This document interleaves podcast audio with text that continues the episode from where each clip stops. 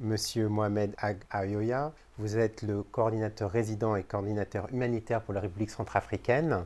Merci d'avoir accepté d'accorder un entretien à ONU Info. Ma première question, c'est quelles sont les priorités de l'action humanitaire actuellement en République centrafricaine?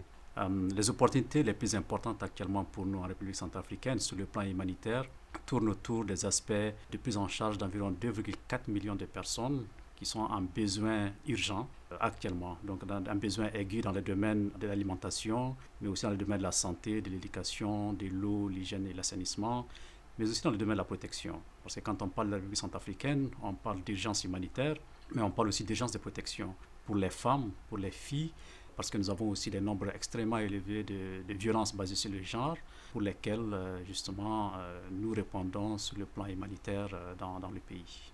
Et quels sont les principaux obstacles que euh, les travailleurs humanitaires rencontrent sur le terrain? Et est-ce que notamment vous êtes préoccupé par la présence du groupe Wagner? Mais Les principaux obstacles, c'est essentiellement des obstacles d'accès, d'accès physique parce que la République centrafricaine euh, est un pays où nous n'avons pas vraiment de très bonnes routes. Euh, et surtout pendant cette saison pluvieuse, euh, il y a des zones qui sont complètement coupées du reste du pays où on ne peut avoir accès qu'à travers les avions, ce qui coûte extrêmement cher. Le deuxième obstacle, c'est justement la question de la sécurité. C'est vrai qu'aujourd'hui, la sécurité s'est améliorée de façon assez importante en République centrafricaine, mais il y a encore quand même des groupes armés qui sont actifs, notamment au niveau des frontières avec le Soudan, avec le Tchad, avec le Sud-Soudan. Euh, mais nous avons aussi euh, d'énormes difficultés au niveau de la région de l'Ouest, où nous avons des explosifs, donc euh, des mines qui sont utilisées sur les routes. Et ceci justement fait que les déplacements des humanitaires et de la population en général sont extrêmement limités par ces outils-là. Concernant le groupe Wagner, euh, nous travaillons avec toutes les parties en conflit, que ce soit euh, les parties nationales ou les parties euh, internationales, parce que notre objectif, c'est de sauver des vies en tant qu'humanitaire. Et pour cela, donc, nous avons un dialogue direct, quand cela est nécessaire, avec toutes les parties, pour pouvoir permettre d'avoir accès aux populations, pour leur protection, mais aussi pour les, pouvoir les donner les services nécessaires que nous avons justement la charge et la responsabilité en tant qu'humanitaire de donner à ces populations-là. Êtes-vous confronté à la désinformation concernant l'action humanitaire et est-ce que vous avez pris des mesures pour lutter contre cette désinformation?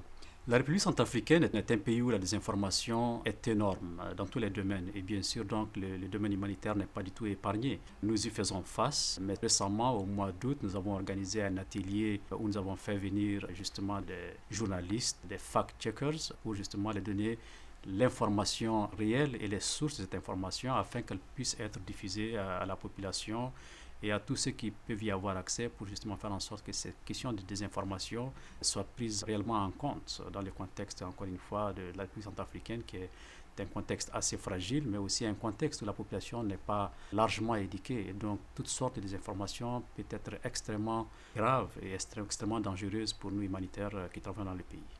Est-ce que vous avez un exemple concret de désinformation concernant l'action humanitaire qui a été particulièrement dommageable? Il y en a beaucoup, mais par exemple, il y a l'exemple selon lequel souvent les humanitaires travaillent directement avec les groupes armés. Et ça, bien sûr, ça peut justement créer des, problèmes avec la population locale euh, qui aussi fait l'objet justement des attaques de ces groupes armés-là. Et donc là, en général, quand ça arrive, il faut intervenir rapidement pour justement contredire ces désinformations parce que euh, après, ce sont, nos, nos, collègues qui sont sur le terrain qui sont menacés, euh, tant sur les aspects physiques, mais aussi leur vie est en danger quand cela se passe. Est-ce que vous êtes inquiet de l'impact de la crise au Soudan sur la situation humanitaire en République centrafricaine et aussi la guerre en Ukraine? Quel est l'impact pour euh, la République centrafricaine? Les deux crises ont malheureusement déjà un impact négatif euh, sur euh, la population centrafricaine. Déjà, la crise au Soudan n'était pas une crise à laquelle on s'attendait.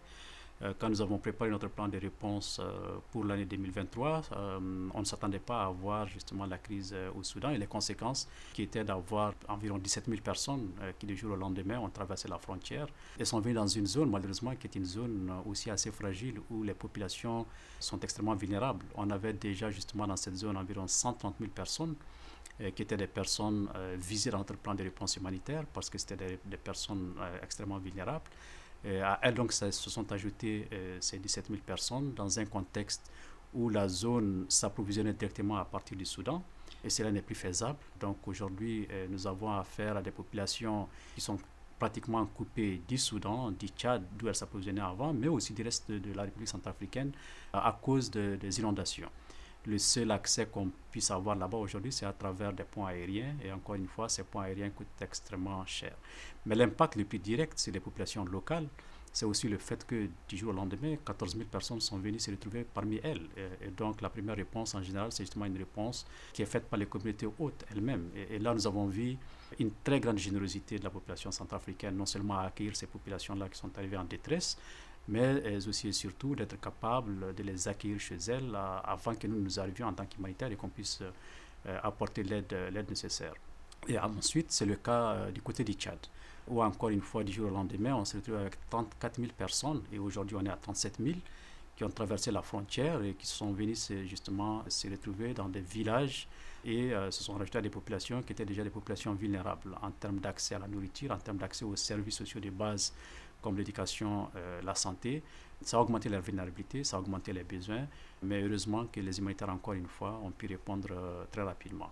La guerre en Ukraine a un impact extrêmement sérieux sur la République centrafricaine parce que justement, à cause de cette guerre euh, en Ukraine, un, nous avons vu nos financements coupés ou au moins réduits de façon significative, mais sur le plan national, nous avons vu les prix grimper, que ce soit les prix des denrées alimentaires, les prix du carburant, euh, etc. Tout cela, justement, est dû justement au fait qu'il y a cette crise euh, non seulement en Ukraine, mais encore une fois, cela s'est aggravé avec la crise au Soudan. Vous êtes euh, ici à New York et ensuite vous allez à Washington pour mobiliser les bailleurs de fonds. Quel est votre message aux bailleurs de fonds concernant la situation humanitaire en République centrafricaine? Notre message est simple, c'est qu'aujourd'hui, la République centrafricaine ne doit pas être oubliée ne doit pas être oublié par ce qui se passe dans la région, donc euh, au Soudan par exemple, mais ne doit pas être oublié aussi parce que ce qui se passe, à cause de ce qui se passe euh, en Ukraine. Nous faisons face à plus de la moitié de la population centrafricaine qui est en besoin, mais malheureusement aujourd'hui nous faisons aussi face à une rareté de soutien financier de nos différents bailleurs pour faire face à cette crise-là. Par exemple, notre plan de réponse humanitaire euh, actuellement est financé seulement à 36%. L'année dernière, au même moment, il était financé à 65%. Donc, vous pouvez imaginer justement l'impact que cela a sur nous et pour nous, pour être capable d'avoir une réponse effective pour ces 2,4 millions de personnes dont je parlais. Par exemple, au jour d'aujourd'hui, nous n'avons été capables d'atteindre que 1 million de personnes. Et nous sommes déjà à 8 mois euh, en 2023. Et les fonds que nous avons reçus jusqu'à présent sont très en deçà des besoins qui sont justement les besoins des populations extrêmement vulnérables qui vivent dans une euh, situation assez compliquée, assez complexe et, qui s'aggrave euh, tous les jours à cause des aléas climatiques, mais aussi à cause des aléas de conflits internes et externes, euh, avec des populations, des nombres de populations déplacées quand même assez élevés encore dans les pays, et après des réfugiés qui sont en dehors du pays, mais aussi des réfugiés que nous accueillons en République centrafricaine. Monsieur Mohamed Ag Ayoya, je vous remercie beaucoup d'avoir accepté d'accorder cet entretien à ONU Info.